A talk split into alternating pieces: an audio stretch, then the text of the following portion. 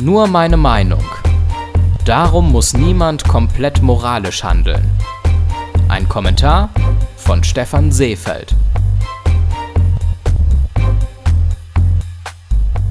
An jeden einzelnen Menschen in Deutschland werden von der Gesellschaft viele hohe Ansprüche gestellt. Man soll die Natur schützen, indem man möglichst selten das Auto bewegt und sich mit den öffentlichen Verkehrsmitteln zum Ziel kämpft, auch wenn man dadurch unflexibler ist und weniger Luxus genießt. Man soll möglichst wenig Müll produzieren.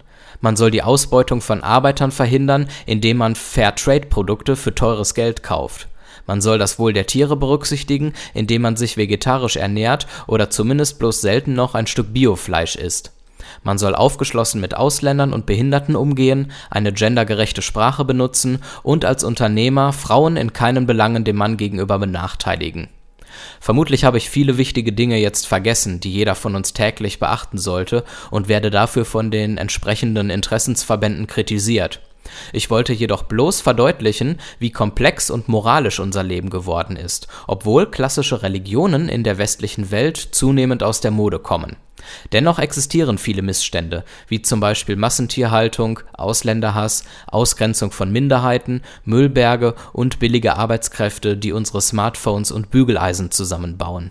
Denn wie schon zu Zeiten der großen Religionen gibt es auch heutzutage eine breite Masse, die mit den Anforderungen an ein richtiges Leben überfordert ist.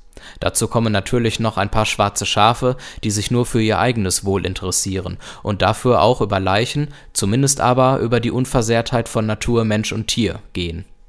Zu allem Übel sitzen diese schwarzen Schafe häufig in Führungspositionen großer Unternehmen und in der Politik. Doch sobald man deren schändliches Verhalten abschwächt, erkennt man sich selbst in ihnen wieder. Schließlich wollen wir alle nicht bloß täglich von morgens bis abends damit beschäftigt sein, ein anständiges Leben zu führen und auf andere zu achten. Wir möchten eigene Wünsche und Bedürfnisse befriedigen. Einige dieser Bedürfnisse lassen sich nicht immer mit moralisch geforderten Verhaltensweisen vereinbaren. Wir möchten alle nicht auf unser Smartphone, die günstigen Klamotten, das Auto und das günstige Stück Fleisch verzichten.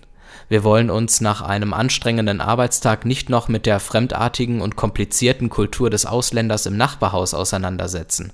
Und wir wollen auch nicht permanent jedes Wort auf die Goldwaage legen und eine politisch korrekte, gendergerechte Sprache erlernen. Hören wir auf damit, uns selbst zu belügen. Wenn wir ein lebenswertes Leben haben möchten, dann können wir nicht sämtliche moralischen Forderungen erfüllen, die an uns gestellt werden. Und dies kann auch nicht verlangt werden. Schließlich hat unser eigenes Glück auch einen Wert, der bis zu einem gewissen Grad schützenswert ist. Wenn wir die Interessen anderer als beachtenswert betrachten, gibt es keinen plausiblen Grund, bei den eigenen Interessen eine Ausnahme zu machen. Trotzdem soll das Eintreten für die eigenen Bedürfnisse und ein leichteres Leben kein Freifahrtschein für die Ignoranz sämtlicher moralischer Werte sein.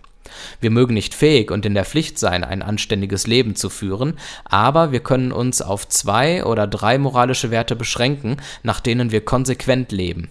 Welche Werte das sind, obliegt der Entscheidung jedes Einzelnen. Wem Tiere besonders am Herzen liegen, wird weiterhin günstige Smartphones kaufen und die Ausbeutung von Arbeitskräften erhalten. Stattdessen wird er mit einer vegetarischen Ernährung dazu beitragen, dass weniger Tiere leiden müssen.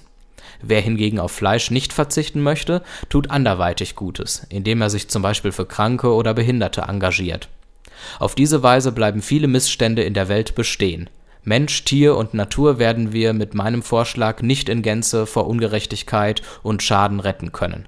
Aber immerhin ein bisschen und in einem Maße, das uns nicht überfordert und das Recht auf die Erfüllung eigener Bedürfnisse adäquat berücksichtigt.